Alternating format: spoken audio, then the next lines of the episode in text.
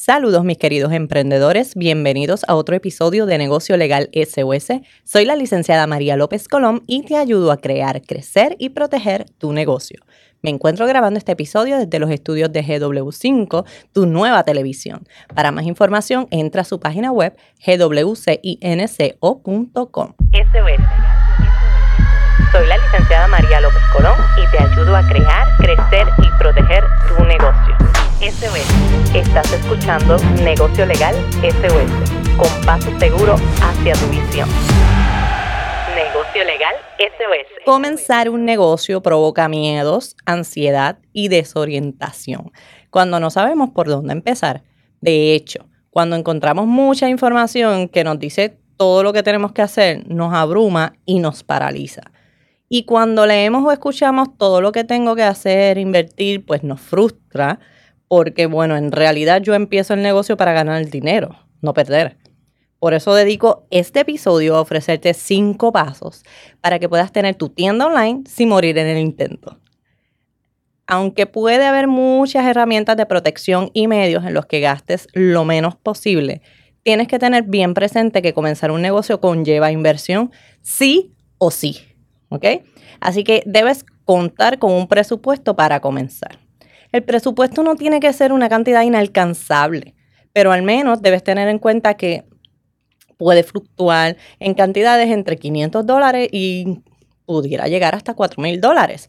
Va a depender de lo que necesites, va y de lo que tú quieras. Así que es una evaluación que se hace de acuerdo, vamos a empezar con qué es lo que necesita tu negocio, qué son esenciales, que puedes ir trabajando con el tiempo para entonces saber cuánto vas a necesitar invertir. Pero un negocio siempre va a requerir inversión.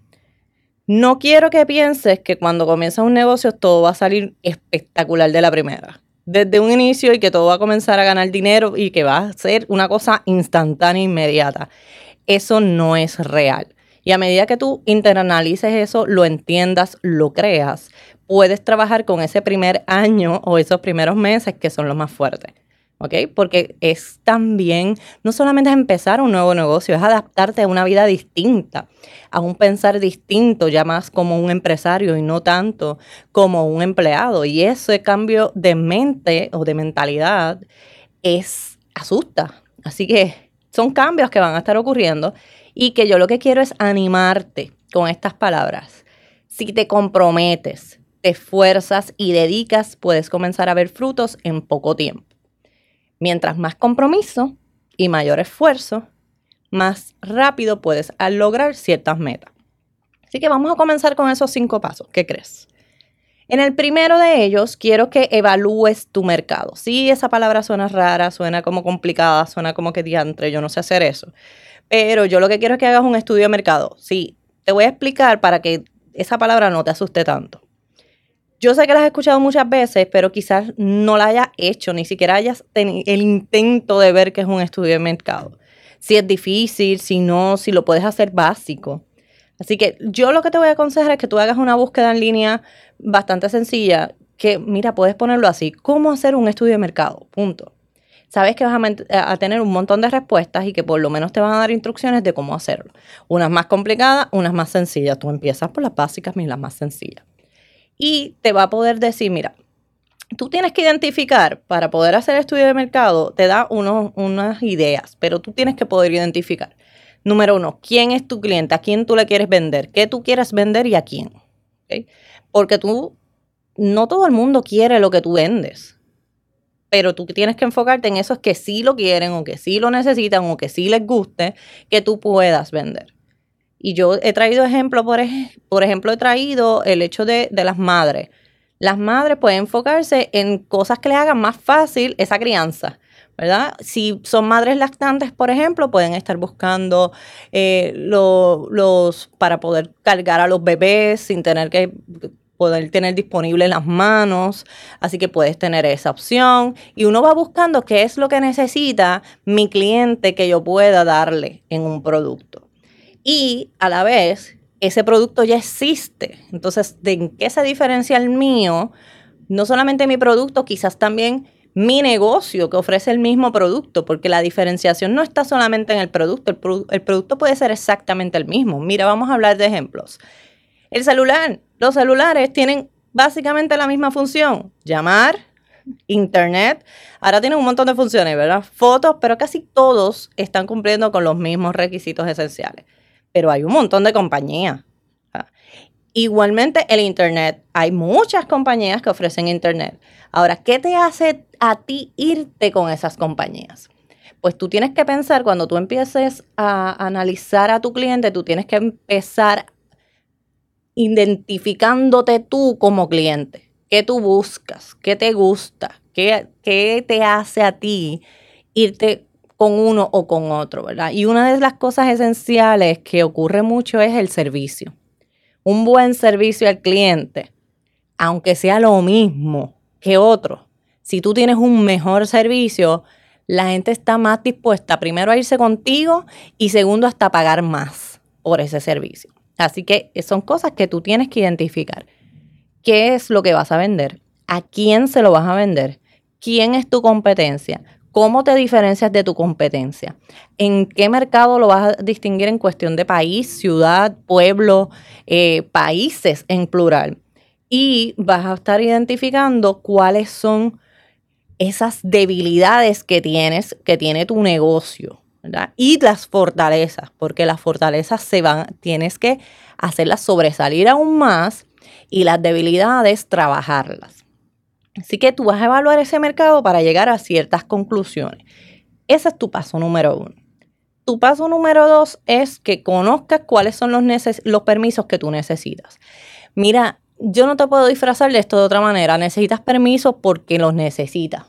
Porque una ley lo establece y te toca. Te toca porque te toca. Así que ya cuando tú sabes que te toca, pues no lo sigas evitando porque lo que haces es arriesgarte a multas, a penalidades, porque al final y al cabo, aunque puedes estar muchos años eh, o muchos meses, o quizás te toque pocos días, pero puedas estar con un negocio sin permisos, la verdad es que te estás corriendo el chance porque estás haciendo lo contrario a lo que dice la ley. Estás incumpliendo una ley y por lo tanto te pueden multar. ¿Y para qué? Dime tú. Si tú lo que intención es comenzar un negocio y apenas tienes dinero quizás para comenzarlo, para que te vas a arriesgar a que te multen con una cantidad de dinero que probablemente no tenías en presupuesto. Así que sí, conoce cuáles son los permisos y establece un budget, un presupuesto y cubre esos gastos, porque hay cosas que tienes que saber que son gastos y van a ser gastos y no importa de qué forma lo pintes, van a seguir siendo gastos, porque tu negocio no todo va a ser de ingresos. Conlleva inversión y conlleva gastos. ¿Ok? ¿Ya lo internalizaste? Bueno, pues ahora tienes que entender que muchos dueños de tiendas online piensan que porque no tienen, porque tienen, su negocio está en su casa y es una tienda y es online y no tienen un sitio fijo, no tienen que tener permiso. Así que si me te estás diciendo, pero María, mi negocio está en casa, yo no tengo por qué tener permisos, pues tengo que decirte que te estás equivocando. La ley no hace diferencia en si tu negocio está en el mega edificio más grande de Puerto Rico o si está en tu casita, en un cuartito con solamente un escritorio y una computadora. No hace diferencia. Dice que todo negocio que opere en Puerto Rico tiene que tener permisos. Eso es lo que dice la ley. Así que eso abarca a cualquier tipo de negocio, no importa dónde, cómo haga negocios, ¿ok? ¿Qué va a ser la diferencia? ¿Qué tipo de negocio, tu tipo de permiso tú vas a necesitar? Quizás uno de uso comercial, quizás vas a necesitar uno residencial, quizás vas a necesitar uno ambulatorio, quizás uno de coworking space, no lo sé, va a depender de tu estilo de negocio, pero de que lo vas a necesitar, lo vas a necesitar. ¿Ok? Y eso lo tienes que saber. Mira, tú tienes que tener el registro de comerciante, sí o sí, tú tienes que tener la patente municipal, sí o sí, y la patente municipal está sujeta a que tú solicites el permiso único, que en el permiso único está, el, incluye el permiso de uso. porque La patente municipal te va a pedir el permiso de uso, ¿ok? ¿Dónde lo vas a solicitar? Los permisos. La patente la municipal es con el municipio donde operas. Pero los permisos que mencioné, ah, registro comerciante con Suri, yo creo que eso ya lo sabe todo Puerto Rico. Pero los permisos es con la Oficina de Gerencia de Permisos o OPE, por sus siglas, Y a menos, ¿verdad? Que tú operes en un municipio que sea autóctono, entonces si ese es el caso, te toca con la oficina de permisos de ese municipio. entonces, tú decides si te corres el chance y el riesgo de no tener los permisos o si entonces preparas ese presupuesto y te evitas ese riesgo. Es tu decisión, pero es importante que lo sepas. Ok, ya tienes el paso número 3, 2, ahí vamos al 3. Identifica cuáles políticas, términos y condiciones necesitas. Sí, yo te voy a seguir hablando de las políticas porque, como yo he dicho en muchos episodios y donde quiera que me paro a hablar, digo que te puede faltar cualquier cosa menos los contratos. Yo creo que ya yo debo de patentizar esta, eh, esta, esta oración porque la realidad es que no te pueden faltar y tus políticas son contratos. Es el contrato con tu cliente, con ese que te visita tu página web, con ese que compra en tu tienda, pero no solamente te protege. La intención de las políticas es doble, es proteger tu negocio, pero también es darle confianza a tu cliente. Es bien difícil hacer compras online. La gente anda nerviosa porque es que los fraudes ocurren tanto que yo no conozco la tienda, soy bastante, dudo mucho antes de comprar. Verifico bien la página, verifico sus políticas, especialmente las de devolución. Entonces, eso es lo que tú tienes que pensar, eso lo haría cualquier cliente tuyo pues necesita. Imagínate que tu cliente entre, no te conoce, o tu prospecto cliente no te conoce, entra a tu página, quiere comprar algo que le interesa de tus productos y dice, déjame ver cuáles son sus políticas y de repente no encuentra ninguna política, no encuentra ni siquiera el nombre de la empresa, ni cómo se identifica, ni a quién le pertenece, ni cómo comunicarse. ¿Qué tú crees que va a pasar con él? Se va a ir va a decir, olvídate, yo mejor busco otra, porque este producto lo puedo conseguir en otro lado. Eh, si este no me da la confianza, yo me voy y ya está, se va a ir en dos clics, ¿verdad? Así que, pues las políticas son importantes. Eh, ya no se trata de si las necesitas o no, es que tienen que estar ahí. Y, e, e incluso hay políticas que son requisitos de ley que las tengas, como la política de privacidad. Así que yo me atrevo a decirte que hay dos políticas. Esta, este es ya muy, muy mío dos políticas que tú vas a necesitar sin importar el mercado en el que tú estés. Los términos y condiciones de uso y la política de privacidad. La vas a tener sí o sí. ¿Ok? Si es servicio, si es producto, no importa. Esas dos como que van porque van. Otras políticas que puedas necesitar son las de cookies, las de envío, las de reclamaciones, las de devoluciones, las de garantía y hay un montón más que pudieras tener, necesitar o que puedas querer, porque hay algunas que ya son más voluntarias para que se vea bonito, para que puedas dar información, para que puedas cubrir ciertas áreas en cuanto a testimonios y otras cosas.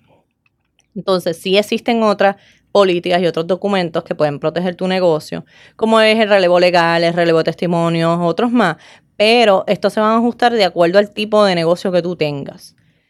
Ahora, yo quiero aprovechar, porque cuando estás escuchando este episodio, ya nosotros tenemos corriendo algo que quiero, que quiero que tú aproveches porque es gratuito.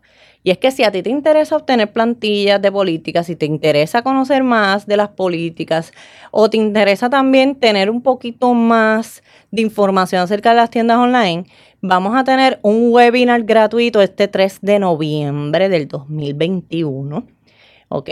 Es totalmente gratis para dueños de tiendas online, donde vamos a hacer el lanzamiento de nuestra tienda legal online, ¿ok? Es la tienda de derecho SOS. Y vamos a tener un precio especial en las plantillas de las políticas. Es un precio de lanzamiento. Así que si te interesa, ve al perfil de Derecho SOS en Instagram, accede al link que, tiene, que tenemos en la biografía y vas a encontrar un botoncito que dice webinar. ¿ok?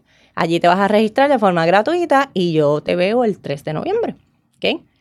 Ahora, solamente vamos por el número 3, vamos para el número 4. Mira, protege tu propiedad intelectual y compra tu dominio. Ese es tu cuarto paso. La propiedad intelectual, ¿qué es? Bueno, en tu caso, muy probablemente es un eslogan, un logo, una marca comercial, esos, aunque el derecho nace con el uso, la protección la vas a tener con el registrarlo en el registro de marcas. Está el registro de marca de Puerto Rico, está el de Estados Unidos y hay registros en todos los países, dependiendo de donde te interese. Tu propiedad intelectual en este punto puede ser que incluya los que acabo de mencionar. Por tanto, si quieres proteger los mismos con la intención de que terceras personas no, no los utilicen, pues debes de considerar registrarlo en el registro de marcas. Recuerda comenzar antes que nada, asegurándote que tienes un nombre protegible y que no haya otro igual y que, pues, y que no cause confusión y que no vaya a ser que seas tú el que esté violentando el derecho a propiedad intelectual de otro. Ese es tu primer paso. Haz una búsqueda aunque sea en Google. Por otro lado, aunque tu tienda online la tengas alojada en otra plataforma y no en un sitio web propio, te aconsejo que compres el dominio de, con el nombre de tu marca o el comercio, ¿verdad? O con el que quieres que tu cliente te encuentre, para evitar que luego no esté disponible y que si tú quieres crear una página web luego, no esté. ¿Ok? Así que yo te aconsejaría comprarlo ahora. Tu dominio y tu propiedad intelectual son dos cosas distintas, que te quede claro. El dominio tiene que ver con la página web, ¿verdad? Con, el lugar donde tu cliente te va a encontrar en Internet pero tu propiedad intelectual es la protección, ese registro es la protección para proteger esa idea que tú has creado de una obra, ya sea el nombre, ya sea el logo, ya sea la marca, ya sea lo que sea, ¿ok? Así que son dos cosas distintas y ambas cosas debes considerarlas. Y número cinco, crea una estrategia de publicidad. Mira, esto es esencial. Tú quieres tener un negocio la, lo que es la publicidad digital llegó, llegó para quedarse. Llegó y ha ido arrasando con la publicidad eh, ordinaria. Yo, tú, establezco una estrategia. ¿Por qué? Porque hacer publicidad por hacer publicidad es como hablar al aire y esperar que en el sonido, en algún momento, ese viaje del sonido le llegue a alguien. Entonces, eso no es lo que debes de hacer. La estrategia lo que establece es a quién yo le quiero llevar es estratégicamente mi mensaje, mi publicidad, que la pueda ver quien yo sé que pudiera convertirse en mi cliente. Y para eso tú estableces, mira cómo lo voy a hacer. Lo voy a hacer a través de Instagram, Facebook, además voy a tener una lista de suscriptores, además voy a tener páginas como voy a estar en YouTube, voy a estar y voy y voy a estar hablándole a mis clientes de distintas maneras, distintos mecanismos. Voy a estar subiendo reels, voy a estar haciendo TikTok, no sé, pero tienes que elegir una estrategia clara. Eh, la publicidad parece un gasto, pero en realidad es una inversión. Es ganancia porque tú inviertes para que llegue más gente y se multiplique entonces eso lo que, lo que invertiste.